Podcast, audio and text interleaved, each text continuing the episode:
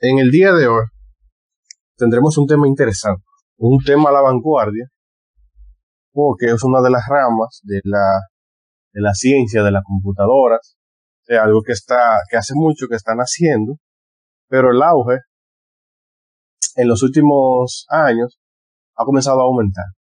Y en el tema de hoy vamos a hablar de la inteligencia artificial. Tema, un tema complicado ese. Sí, es un tema un, un, poco complicado porque no están, muchas personas lo están vendiendo de una mala forma, lo están vendiendo de una forma que creen que nos van a reemplazar a nosotros la inteligencia humana. Y es, va a ser muy difícil hacer. Tiene su beneficio. Muchos beneficios. Bastante. ¿Qué tú piensas tú de, eh, para nosotros sería una ayuda. Mira, la, la, mayoría de las personas utilizan la inteligencia artificial en la parte administrativa. Nosotros podemos usarla, por ejemplo, en la parte de los... Eh, nosotros sabemos que los médicos tienen que escribir mucho. Entonces, mientras tú vas dictando o, hablando, el programa va describiendo las cosas que tú estás que tú estás diciendo. Entonces, puede, puede, ser, puede ser de mucha ayuda para nosotros, porque si tú lo pones, por ejemplo, en balanza, una máquina, una máquina no, no se, no se cansa, no hay que alimentarlo. Entonces eso te puede servir de beneficio cuando tú entonces tengas que alimentar y también te cansado. Por ejemplo, imagínate tú, eh, cuando tú estás en la residencia, tú hubieras conocido este sistema y cuando te llegan los pacientes en la madrugada, tú tienes que hacer un ingreso. A las 5 de la mañana, imagínate un ingreso a las 5 de la mañana, donde ya uno se está organizando para, para el día siguiente. Sí, pero déjame decirte algo, por ejemplo, en cuanto a la confidencialidad de la inteligencia artificial, por ejemplo, en el panorama complicado que hemos estado viviendo, y que nosotros en el sistema de salud, digo en el sistema de salud, vamos avanzando bastante, la medicina ha avanzado bastante.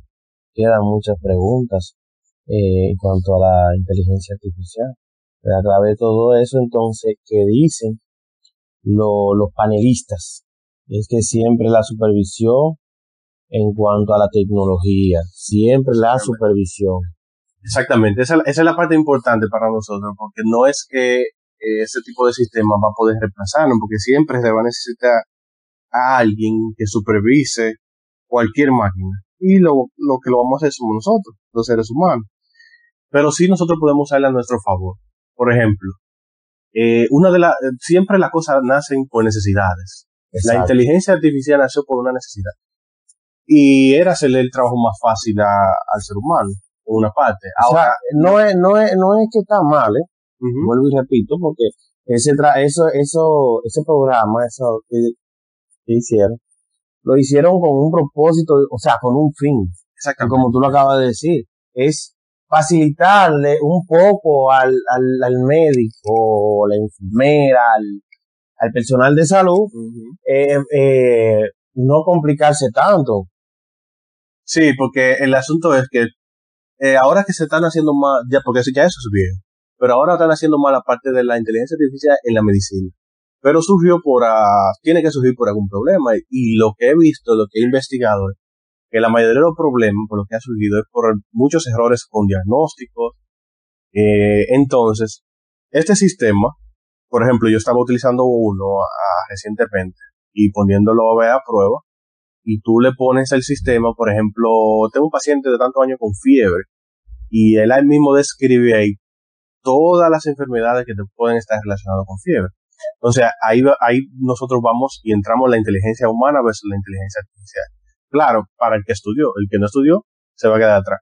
Pero, por ejemplo, esto te puede ayudar porque si estás confuso con un tema, tú entras a los diagnósticos diferenciales y pones fiebre, ahí tú ves todas las cosas que te pueden dar fiebre, pero tu experiencia, lo que estás viendo y lo que normalmente se ve en tu país, entonces se te va a hacer más fácil el diagnóstico, porque este tipo de tecnologías se hacen, no se hacen en nuestro país.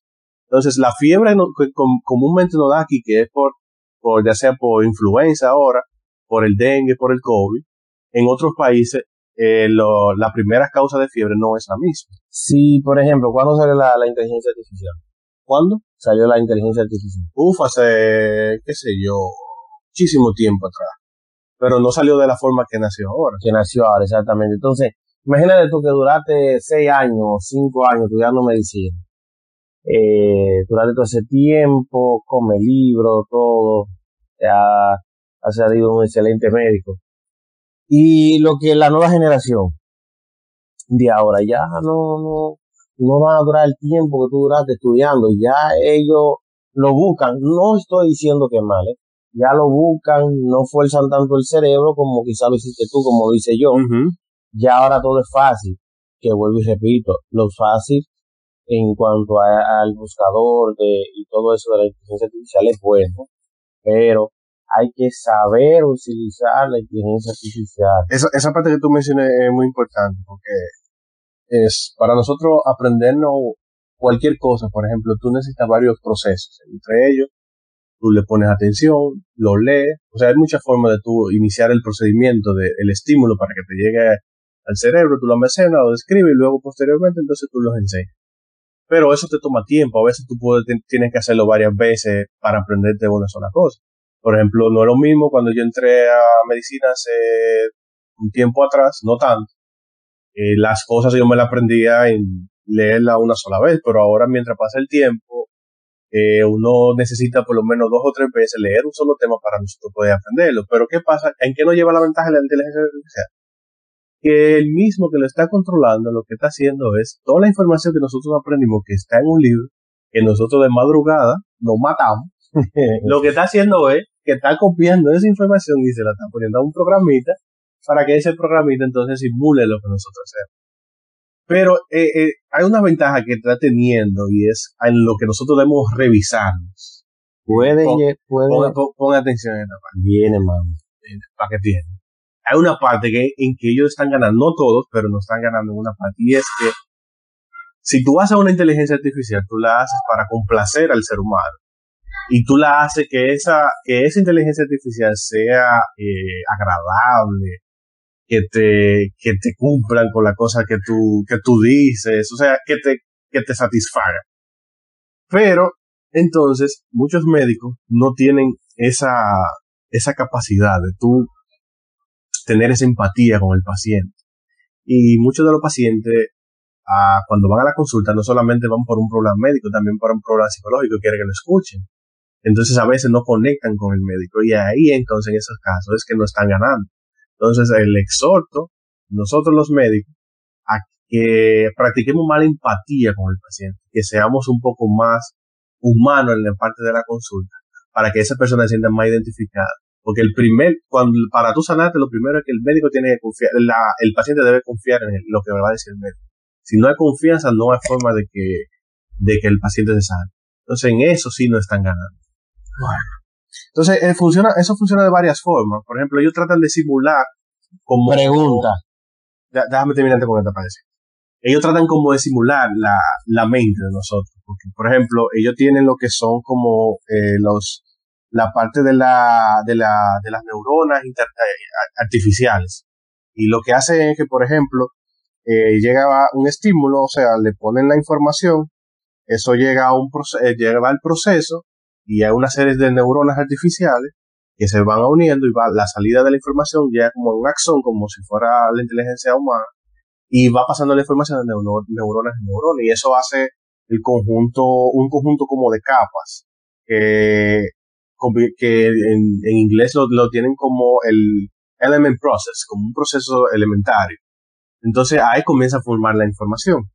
Entonces, eh, hay muchas formas de aprender de, que le entre la información a ella. Puede ser, como le dijimos, que la van entrando y también va con el mismo algoritmo que, que, tanto están en las redes sociales.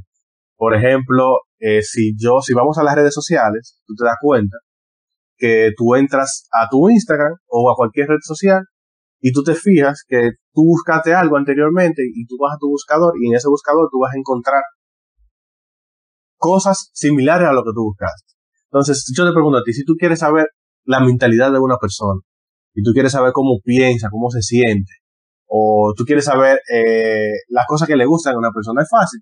Tú nada más tienes que entrar a tu Instagram, eh, entras al Instagram y entras al buscador. Y ahí tú vas a ver todas las cosas que le gustan a esa persona. O sea, podemos hacer, podemos hacer un, experimento. Por ejemplo, vamos a entrar al Instagram tuyo y entra a tu buscador. Vamos a ver las cosas que a ti te Vamos a seguir con el tema. Vamos a seguir con el tema. Pero que es para dar un ejemplo para la gente, para que. Sí. Sea, vamos a seguir con el tema porque entiendo que el tema es explicar los, los beneficios y el riesgo que tiene la inteligencia artificial para el sistema de salud. O sea, bien, podemos hacer eso, pero por ejemplo, para que los que nos escuchan sepan, eh, eh, para que se vea un ejemplo así palpable, tú vas a entrar en tu Instagram y a ver cuáles son las cosas que te gustan. Y entonces tú vas a decir al, público cuáles son las cosas que te gustan para nosotros saber. Sí, para nosotros saber el tipo de mentalidad que tú tienes. Da un ejemplo, da un ejemplo, por ejemplo. Eh, por ejemplo, mira, eh, vamos a pasar, eh, seguimos, porque no hay ejemplo. Yo iba a poner un ejemplo, pero no hay ejemplo, porque tú sabes, no puedo, no puedo, porque que tengo una mentalidad muy virgen. Pero revísense ustedes una mente muy virgen. Ustedes mismos revísense, entren a su Instagram y vean su buscador, a ver cuáles son las cosas que te gustan, para que tú veas el tipo de mentalidad que tú tienes. No, pero hay gente que puede buscar cualquier cosa, sin importar para atrás. No, claro. Puede algún día, viene pregunta y te sale. ¿Puede algún día la inteligencia artificial eh, dominar por completo? ¿O sustituirnos? Sí. Mm, no creo que pueda ser. ¿Puede la inteligencia artificial sustituir libros? No, porque eh, la, la, la información sale de ellos. Está guiando. Eso, la información sale de ellos, de los libros. No creo que lo pueda sustituir, pero puede sustituir algunos médicos al médico que no se, que no le cae detrás a la inteligencia artificial y no se prepara, la inteligencia artificial sí te va a pasar por eso.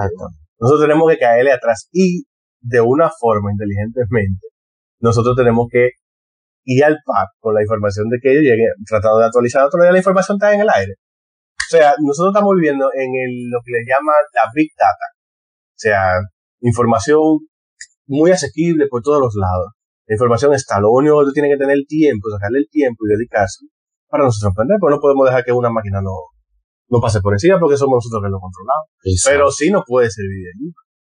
A ti te puede servir de ayuda, por ejemplo, eh, tú tienes un servicio en la madrugada, quieres hacer un ingreso rápido, un paciente, o está confundido con algún tema, eso te puede orientar rápido porque tú le escribes y te responde de una vez a veces cuando tú no tienes todo, el tiempo para tú ojear, entonces tú escribes, te da la información y ya te saca de un pequeño problema. Sí, claro, te puede sacar de un problema, te puede ayudar porque el plan es el beneficio del paciente, tú tienes que buscar la forma de, de beneficiar. Y si tenemos una inteligencia ahí que nos puede orientar un poquito cuando nosotros estamos un poco confusos, entonces vamos a usarla. Sigo insistiendo.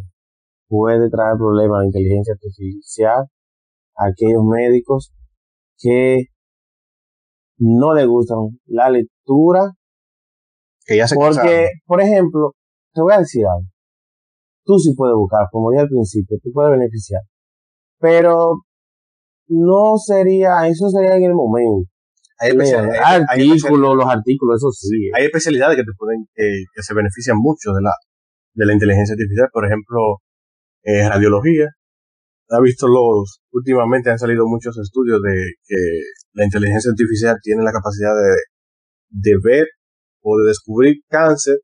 Pero eh, ¿eso es técnico o el especialista? No, el especialista. los técnicos, ¿no? los técnicos hacen la imagen, de que lo ven. Entonces tienen, eh, tienen he, visto, estudios que tienen una mayor eh, capacidad para ver donde a veces la, el, el, ojo humano no lo puede hacer. Entonces, la parte de la radiología sí la puede ayudar. Otra, otra es el Cirujano, cirugía. Sí, porque la cirugía robótica está. Pero ¿quién la controla? Nosotros la controlamos. Pero sí te puede ayudar porque tiene una ventaja. No tiembla. tú lo controlas a veces. Eh, quién sabe si el, el, eh, por algún momento tú, tú haces tu temblorcito en una, un procedimiento. Puede ser que tenga menos riesgo de, de errores. Especialidad de clínica. Pero la clínica no, pero por ejemplo la la de la oftalmología. La oftalmología sí, sí le puede ayudar mucho. Y la, y la dermatología. También. O sea, que tú me quieres dejar dicho que es más utilizarla para Imágenes. Imágenes sí, sí le vamos a sacar mucho provecho, muchísimo provecho. Imágenes y videos eh, para los cirujanos en cirugía robótica. Exactamente. Y el asunto es que, por ejemplo, en, la, en los clínicos, medicina interna, geriatría, medicina de cuidados críticos, es difícil. Porque, por ejemplo, si tú le pones, tú le escribes, tengo un paciente de tantos años, tiene fiebre o tiene dolor de, de cualquier cosa. Él lo que hace es que te responde y te da muy, una serie de patologías relacionadas. Pero tú que estás ahí viendo el paciente, tú tienes, vas a tener la experiencia de llegar a un diagnóstico más rápido con inteligencia artificial. Pero sí te puede ayudar, pero al internista, no, ellos no tienen la capacidad para compartir con nosotros. Le falta mucho todavía. Ya, exacto. todavía le falta muchísimo. Pero bastante. Pero sí, sí, sí, hay muchos beneficios que le pueden ayudar. Bueno, para terminar la primera parte de este tema tan interesante y luego continuar, pues termino diciendo lo siguiente. No es que la inteligencia artificial vaya a reemplazar a los médicos, sino que los médicos que la usan reemplazarán a los médicos que no la usan. Con esa termino y me sale decirlo.